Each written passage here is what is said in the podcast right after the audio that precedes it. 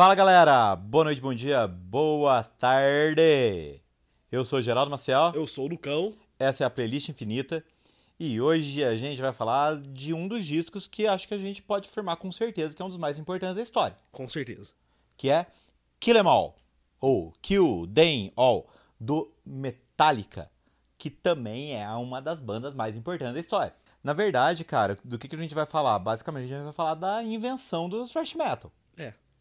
Cara, toda vez que eu tô pensando em thrash metal, é, vem a ideia lá do tal do Big Four, Uhum. né? Metallica, Megadeth, Slayer e Anthrax. Isso. Só que assim, cara, eu, eu sempre fico pensando por que, que o Testament fica de fora dessa e eu não sei porquê. Eu também não fui pesquisar, também é que se foda. Mas o, o, o Testament é uma puta banda de, de thrash metal. Tudo bem, eles não se mantiveram thrash metal pra ser, mas até aí o Metallica também não, né? O, o Testament ficou até mais é, extremo em algum momento. Ele teve aqui um, um namoro forte aí com death metal, né? Agora é engraçado porque pensando nessa coisa do Big Four, é, a gente entende-se, né? O, o Anthrax talvez seja a banda mais corajosa ali, Uhum. no sentido de conversou muito com outros gêneros, né? Fez um, um trampo ali com, com rap muito antes do new metal, né? É, experimentou umas coisas, tem uns discos até meio grunge e tal, eu acho isso bacana. O Slayer é, bom, quem é? Os Slayer são os malvadões, né? São, os os malvadão. satanistas, são as coisas do capeta, satanás, capiroto, coisa ruim, sangue. mochila de criança, né? Slayer é isso, Slayer é a banda ali que galera que tem o coração meio mole não tem coragem de ouvir. Sete pele. O Megadeth é o Megadeth, né? É o, o, o Dave Mustaine, eu não acho que o Megadeth seja tão thrash metal assim, apesar de ter uma- umas músicas muito, muito, muito, muito boas. O Metallica foi a banda que alcançou o maior sucesso de todas, né? Não tem como comparar. Embora, ouvindo o Kill 'Em All, que é o disco de 83, primeirão deles, jamais esperaria isso, né, velho? É. Eu acho que o grande turning point aí, né? O ponto de virada deles foi o Master of Puppets. Com certeza. Ah, não foi? Você acha que foi o Rise of Lightning? Não, foi o, O o álbum preto. O ponto de virada. Ponto de virada Não, pra quê? O, o- pra virar uma, uma banda muito, muito grande. Não, porque o Master of Puppets ainda é o disco que faz o Metallica virar uma banda muito grande dentro do cenário heavy metal. E dentro do cenário heavy metal você pode ser uma banda muito grande, mas você nunca vai ser o que uma banda de apelo popular é. Saquei. E quando o Metallica lança o álbum preto, gente que não tinha nem noção do que era heavy metal tava ouvindo. Porque assim, ó, Metallica é assim. Kill 'Em All é um disco ali com uma produção mais ou menos, mas com muita vontade, Vontade. sabe? É aquele disco ali que você pensa, velho, essa molecada tá com vontade de tocar, eles querem fazer som, é um disco muito bom. Até eu tive a impressão agora, reouvindo o, o que é o disco que eu mais ouvi do Metallica.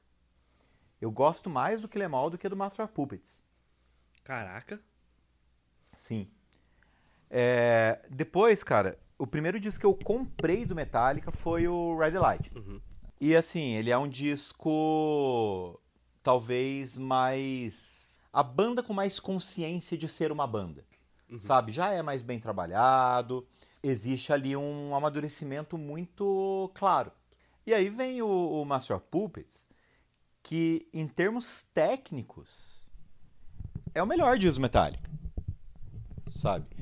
E aí você pensa, cara, você, ao ouvir o Master of Puppets, você tem um clássico do. não só do thrash metal, mas um clássico do metal em qualquer gênero, qualquer das vertentes do metal. Aí o que aconteceu, cara? Ó, o, o Red Line 84 e o Master 86. E aí aconteceu uma coisa complicadíssima, né? O Cliff Burton morreu num dos acidentes mais malucos assim da, da, história do rock and roll, porque eles estavam em turnê, você conhece a história, né? Sim. Eles estavam em turnê e hum, viajando e tal no ônibus da banda. O ônibus capotou ele foi arremessado para fora do ônibus e atropelado pelo próprio ônibus. Caralho, mano. E ele era um grande baixista. Puta que pariu. Aqui Inclusive fez 35 anos da morte dele ontem, um dia antes da gente estar gravando esse programa. Então já fica aí a homenagem pro Cliff, né, cara? É, o programa vai sair aqui uma semana depois, mas é. E, e, tem uma música aqui que é muito, muito, muito especial, o baixão dela, que a gente já vai falar. E ele tinha umas linhas de baixo muito foda, cara. Não, eu acho que você pode considerar, na boa, cara, o Cliff Burton um dos maiores baixistas da história do rock. Tranquilamente. Apesar de ter a obra dele registrada em apenas três discos. E aí ele sai, o Metallica faz todo um, um forfé lá pra é, conseguir um baixista novo, e aí entra o Jason Newsted, que sofreu mal bullying dos caras da banda, e você ouve o And Just For All, tem algumas grandes canções ali, mas é o disco mais mal produzido do Metallica. E você não ouve o baixo. Então, e é, é um disco com músicas muito longas. Ele tem, acho que, nove músicas só e ele era um álbum duplo em vinil. Caraca, velho. Muito longo mesmo, velho. E aí depois vem o álbum preto, que aí já tem, sei lá, 12 músicas, um negócio assim, 14. Cara, The Unforgiven, Nothing Else Matters, são músicas que transcenderam o metal. Tanto que a galera chamava Metallica de traidor do movimento, né? Uhum. Mas assim, pra metaleiro, traidor do movimento é qualquer coisa, né? Basta você existir que você virou traidor do movimento porque você, sei lá, acertou o vaso na hora de mijar. Você cortou o cabelo, trai o movimento. É, e aí o Metallica, depois de lançar o álbum preto, ainda corta o cabelo para lançar o. O load, né? Uhum. É tipo, todo mundo cortou o cabelo. Que aí saiu acho que cinco anos depois, seis anos depois do álbum preto, porque eles fizeram uma turnê absurdamente gigantesca, enorme. Caramba, que turnê. é. Mas enfim, o assunto aqui é o, o Kill Em All. Eu acho que não tem mais muito o que falar antes da gente ir pro disco, sabe? A história do Metallica, todo mundo conhece. Todo mundo que gosta de heavy metal conhece, então acho que a gente já falou bastante aqui sobre essa grande banda. Esse fade é, é esquisito, né, cara? Porque do nada ele fica muito alto, muito rápido. É verdade.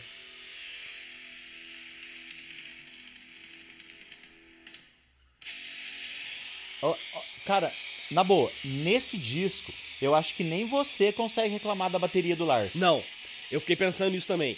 Porque assim, eu sempre falo, e eu reafirmo para quem quiser ouvir, o Lars, ele é o melhor pior baterista do metal. Porque assim, eu acho ele um baita baterista. Só que ele faz muito o que a banda só precisa. E isso não é um demérito. Mas, tipo, ele não é aquele cara que ele é muito rapidão, muito assim. E faz virada muito, muito grande. E tem aqueles bateria que tem 700 pratos. Ele toca com uma bateria muito básica. E, e é perfeito isso. Pro Metallica é perfeito. Não, e, e, nesse disco, cara, vou falar o que eu acho. Ah, é o disco em que a bateria do Metallica funciona melhor. Sim. E essa primeira música é o Hit the Lights. Porrada, né, velho? Muito rápida, muito. Os, os rifão muito forte. E já, já emenda ali depois do primeiro refrão, né, tem um solo. Só despirocadão, né? Rapidaço. E, cara, assim, eu, como qualquer pessoa que se tornou adolescente nos anos 90, a primeira coisa que eu vi de Metallica foi o álbum preto, porque ele foi lançado em 91. Uhum. E o James Hetfield, ele tem um vozeirão grosso e tal, né? Aí depois fui ouvir o Kinemal. Mano, o que que tá acontecendo? Uma voz aguda, né? É, porque tipo, é voz de moleque, né? Aguda dentro dos padrões, né? Do James Hetfield. É, mas é, é muito diferente, né? E aí, quando a gente vai ouvir umas bandas assim, de metal que começaram com os caras muito jovens, é sempre assim. Uhum. Ah, os caras sabem cantar. Eles começam berrando, né? E depois vai desenvolvendo técnica, né? E tudo mais. Né? É, e assim, cara, na boa, eu ainda prefiro o James Hetfield cantando assim do que o Dave Mustaine, porque eu não gosto muito da voz do Dave Mustaine. Eu acho o Dave Mustaine muito forçadão, aí ele não sabe cantar direito mesmo. Pô, não é, é. nem que o James Hetfield saiba cantar direito aí. É, aqui mas... não sabe ainda, mas... Pô, é, já é melhor do que todo o esforço que o Dave Mustaine faz. É, eu gosto de Megadeth, Mas eu não vou falar que o Dave Mustaine é um grande. Eu, eu gosto do. Megadeth porque acho que as composições são muito boas. É, né? E aí, mérito pra ele, né? Agora, cara, a segunda música, eu já gosto mais do que a primeira. Sim. A primeira é muito boa. Uhum. Mas The Four Horsemen, eu acho, ó. Diria eu que é uma música assim, supimpa. Olha, é um bom adjetivo. É... E eu, eu gosto muito dessa, dessa palhetada que é muito característica É, do é Metallica. muito metálica. A palhetada é muito metálica, cara. E é um riff. Nesse, que esse, esse disco, você pode falar uma coisa dele, é que ele tem riffs excelentes. Pra caramba. Não digo que são todos memoráveis, mas são excelentes. E esse riff dessa música é simplão de tudo, né? Mas a- é, essa música tem um refrão muito legal também. Sim. Eu, eu, eu acho que tem uma coisa. O Metallica é bom de fazer riff e é bom de fazer refrão. Sim. E aí quando eles fizeram os refrões mais grudentos deles, lançaram o álbum preto, É verdade. sabe? Ó. É muito bom esse refrão, velho. É o refrão que quando eu era moleque, ficava berrando em casa. Mas eu acho. Eu vou, acho... vou dizer aqui, vou cravar aqui. É o refrão que eu mais gosto do disco. Vou, vou falar, falei mesmo. O, o meu é de outra música, mas. Eu gosto muito, cara. Eu acho The Four Horsemen muito boa a música, cara. Mas é, é o refrão que eu gostava muito de cantar, Aham. tá? Quando eu era moleque. né? É, Agora a próxima, cara. Motor Breath. A bateriona como é que é. É o Lars falando assim, eu vou ser um grande baterista quando eu crescer. Crescer Mas aí- só na idade, porque ele é baixinho, né? É, mas também não se tornou um grande baterista. Assim. É. um dos bateristas mais importantes do rock and roll. Não, com certeza. Né? Mas eu, assim, eu posso estar cometendo aqui um até um crime. E eu tô com medo da minha, da minha integridade física nesse momento. Mas, pra mim, o Lars no metal é o que o Ringo é na música do rock clássico. Porque eu não acho o Ringo um baita de um baterista muito, muito, muito, muito bom. Mas ele fazia exatamente o que o Beatles precisava. E é- esse é. os- os- sabe, pra mim, o, o Ringo é um dos bateristas, se não, ou mais pra mim, mais importante da música. Mas eu não acho que ele seja melhor do que o John Bonham, Ah, não. entendeu? É, é- tá certo que é até um pouco difícil de comparar, Sim, né? Mas. Pô, dizem aí que o, o filho do, do Ringo é um baterista melhor do que o próprio Ringo. Porque o filho do Ringo chegou a fazer uma turnê, eu acho que foi a turnê do Quadrophenia, que eles fizeram uma nova turnê aí com o The Who. uhum, Porque o Keith morreu, né? aham. Então tem que ter um baterista lá. Se não me engano, ele fez essa turnê. Eu não sei se ele fez mais alguma. E diz que ele é melhor do que o, o próprio pai dele. Mas. Se o- os Beatles tivessem outro baterista, talvez não casasse tão bem. Exatamente. Ele era o cara perfeito pra Ele- estar lá. Mas É. é. o é- essa é a questão. Eu acho que o Lars é o cara perfeito do Metallica. Pra bateria do Metallica. Acho Ainda bem, você- né? Porque ele é o dono do Metallica junto com o. James. Então, que Mas, bom. mas sabe, é, eu acho que se fosse um outro cara que seja muito melhor tecnicamente, assim, o Metallica não ia, não ia ter durado tanto, talvez. É. Ah, é, assim, tá na hora de acabar, né? Metallica. tá na hora, não é por nada não, mas tem banda que precisa acabar. Falei. Outra música, refrãozaço maravilhoso, rifão, contagiante, aquele negócio que começou a tocar no show, você quer entrar na roda, Ah, já na tá hora. fazendo nada. Já começa, só com esse rifão, você já começa a pular. Jump in the Fire. Ó, Cara, até, até o nome já tem música. pular na música, já. Tem pular no nome. Até o nome já tem pular na música. Essa É. frase foi muito louca. essa frase foi boa demais. Cara, é, é- é muito contagiante essa música, cara. Será que essa é minha favorita? Eu não sei, é muito difícil. Porque eu vi muito esse disco. Mas eu não vou falar que essa é minha favorita, não, porque eu vou no óbvio. Eu vou no óbvio. Quem conhece o disco sabe qual é o óbvio. É, Então, não tem muito jeito.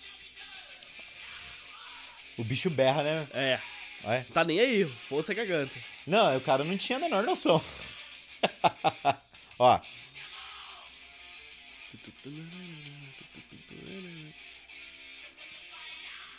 É muito bom, cara. É muito bom, cara. E assim, a banda. O Metallica é muito mais riff do que solo, né? Muito Pro- mais. pro apesar, de ter, apesar de ter uns, uns solos gigantescos.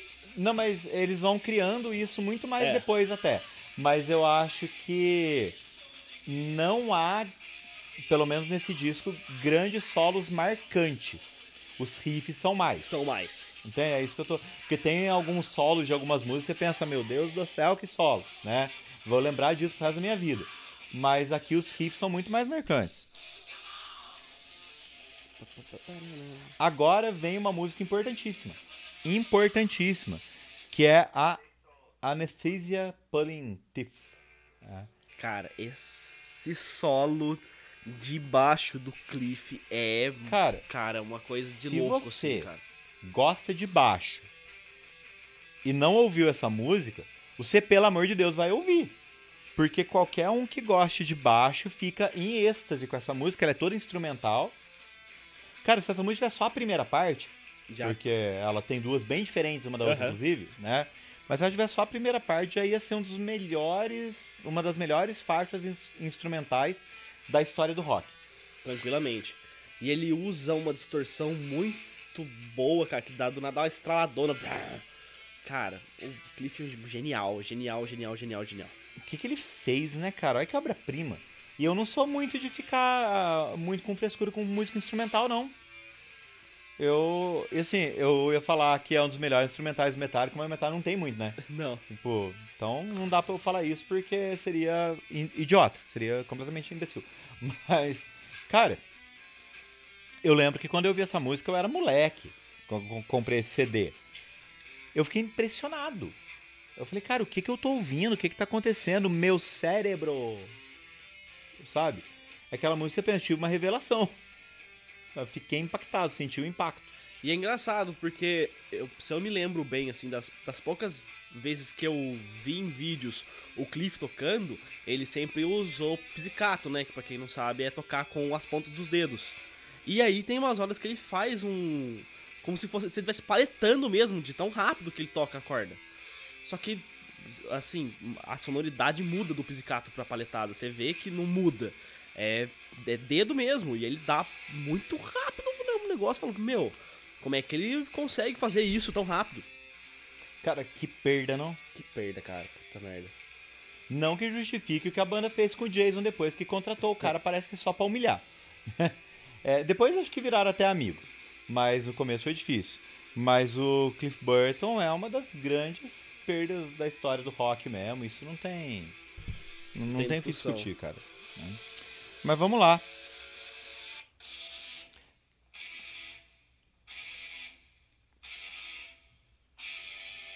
Belezura de Cara. música, rapaz. Inclusive aquela revista online de heavy metal, metal que tem no Brasil, que é o Whiplash, acho que tiraram o nome daqui, né? Não é possível? Pode ser. Porque considerando que o disco é, tem quase 40 anos, né, deve ser. Mas o Whiplash, Cara, essa, Classicão. essa música é muito legal, cara. É a minha favorita do disco. Mas. E, e é outro refrão que é muito bom, cara. olha essa loucura desse, dessa paletada. Muito rápido, muito grave, velho. É, é, é muito engraçado, porque assim, você vê muitas bandas mais recentes de metal, ou que foram pra esses deathcore da vida, que tem umas guitarras muito, muito grave. Só que, por que, que eles têm a guitarra muito grave? Primeiro, porque eles usam uma distorção muito grave, e porque eles mudam a afinação da primeira corda pra. pra é, que chama de drop, né? Muitas usam o drop em Ré, que é um tom abaixo, e tem muita banda que usa até dois tons, dois tons e meio abaixo do, do Mi. Então, por isso que a guitarra, obviamente a guitarra vai ficar muito grave. E eles tocam na afinação padrão, Aham. e ó, ó como é grave isso, cara. É, e, e, e essa paletada aqui foi a, a grande marca, a grande novidade que o Metallica introduz, né, cara? E essa música aqui ela é muito bacana e eu entendo super o fato dela ser sua preferida, porque ela é uma representação perfeita do que é o thrash metal até na letra. Porque Aham. ela tá falando de show e tudo mais, né? We're thrashing all around, sabe? Cara, se você gosta de música pesada, cara, se eu ouvir esse disco e não achar bom, você é meio doido. Assim, eu não sei se existe um significado próprio pra Whiplash. Mas esse tem meio tempinho assim que antes dele gritar o Whiplash e começa a tocar o, a música de novo, é para mim na minha cabeça é o que descreve o Whiplash. Não, é, o Whiplash é chicotada. É. Whiplash. É isso, né? Bom, eu acho que a próxima música, pra mim, é a. Sei lá, talvez uma das menos interessantes. O que, que é Phantom Lord? Já tem um. Ela começa meio com um sintetizador, já meio. É. Mas, cara. Mas. Ser a menos interessante nesse disco não é necessariamente falar que a música é ruim. Porque o disco é muito bom. Uhum. Sabe?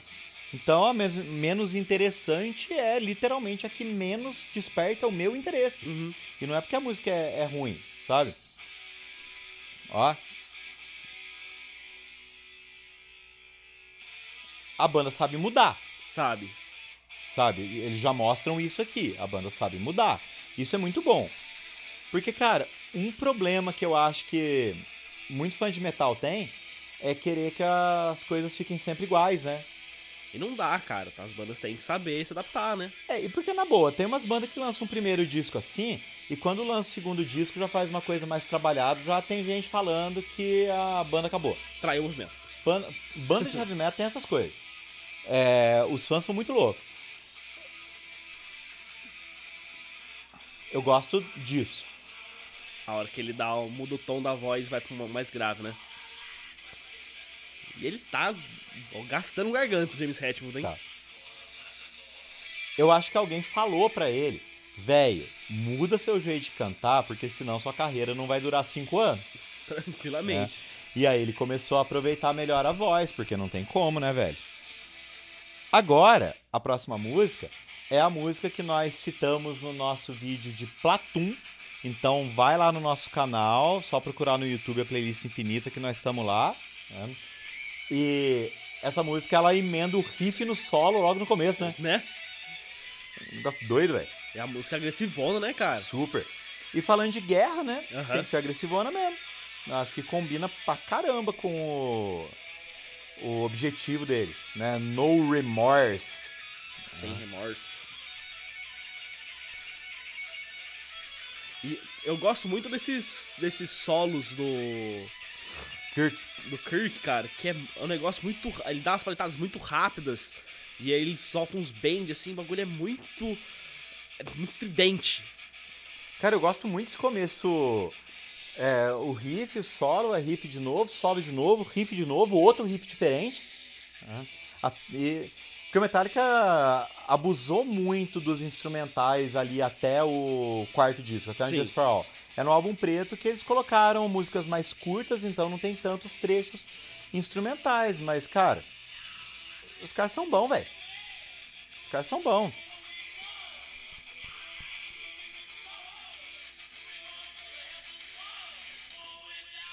Cara, é muito thrash metal isso, velho. Como é e, que pode? E aí tem, tem uma quebrazinha, né, no, no ritmo.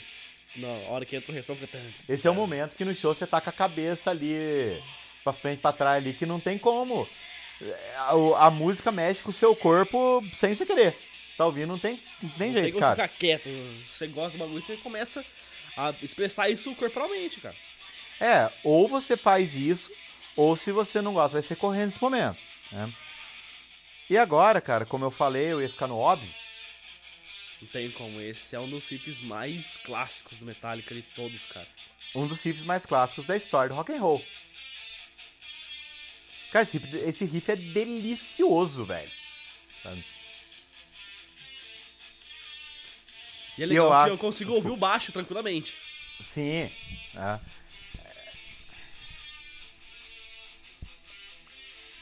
Olha que, que bom que eu ouvi isso. E assim, eu. Como falei, eu conheci Metallica com o álbum preto. Eu não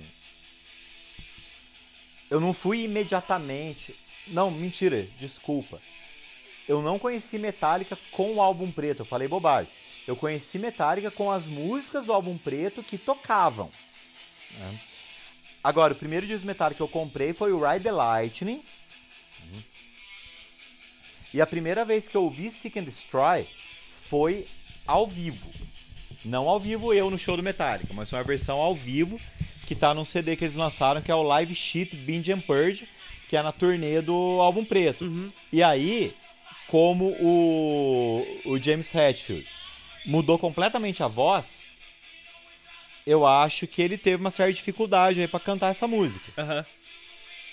E aí ele começou a baixar o tom da, da música, né? Pra ficar É. um pouco mais grave, porque a, a voz dele tá muito aguda. É, mas aí na época eu acho que eles tiveram uma ideia, porque o Jason, o baixista do Metallica, ele tem um, uma, um jeito mais agressivo de cantar que na época o James não fazia mais. E aí é ele que canta. Então eu ouvi essa música primeiro com o Jason, pra depois ouvir essa versão original com o, o James cantando. E eu acho essa música, algumas vezes eu, que eu ouvi ela ao vivo, sim, em apresentações, ela é muito mais rápida ao vivo. É, muito mais. Isso é, muito mais rápido, cara. Nossa, cara, que musicão. É, mano, Seek and Destroy não é à toa que eles tocam a música até hoje, né? Sim, e é. Não tem como. Eu falo que é a minha preferida aqui, mas por um valor muito sentimental. É, é a música que. Pra mim, meio que mostrou o que é thrash metal, sabe? E pra terminar, o que, que nós temos aqui agora? Aqueles hinos que as bandas de metal têm, né? Que é a Aham. música que fala sobre metal, que é a Metal Militia. E olha esse começo, cara. Tá rasgando mesmo, de muito rápido, cara. Ô, os caras tinham braço pra tocar isso aí, hein, Os caras mano? tinham abraço, velho. Não, e você olha, era tudo uns magrelo. Os magrelos cabeludos. Magrelo, cabeludo, super novo, fazendo, tentando fazer cara de mal. Eu acho que o James Hetfield ele só consegue fazer a cara de mal, de fato, assim, quando ele começa a deixar a barba crescer. É, porque eu acho que nesse momento que ele nem tinha barba Não direito, tinha. devia ter uns, uns tufinhos na cara ali. Agora ele tem muito mais cara de mal. Tem. Olha, cara.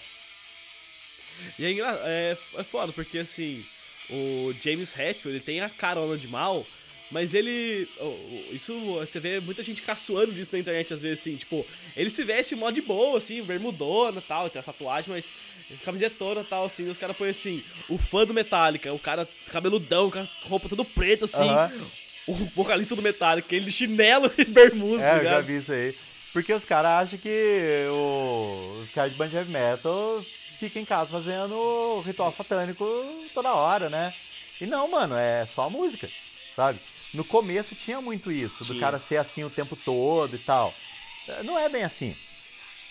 Ainda mais o Metallica, que é uma das bandas mais ricas do mundo, né? O cara não precisa mais ficar fazendo pose de mal o tempo todo. O que eu gosto muito do Metallica é que eles vivem fazendo turnê, tipo, de dois em dois anos estão fazendo turnê, e eles sempre vêm pro Brasil. É, mas o público de metal no Brasil é muito grande, né, cara? Então, Metallica, Iron Maiden, umas bandas assim, Ozzy vive voltando no Brasil também. Porque vai ter público aqui, né? Aham. E mesmo assim, eu nunca fui no show do Metallica. Nem eu. Mas não sei se faz muita falta na minha vida, não. Quem sabe um dia, mas não. Metallica vem muito pra tocar em festival também, né? É. Sei lá. Bom, galera, é isso. Espero que vocês tenham gostado aqui do nosso programa metalístico e voltamos no próximo sábado. Grande abraço! Um beijo e até o próximo disco.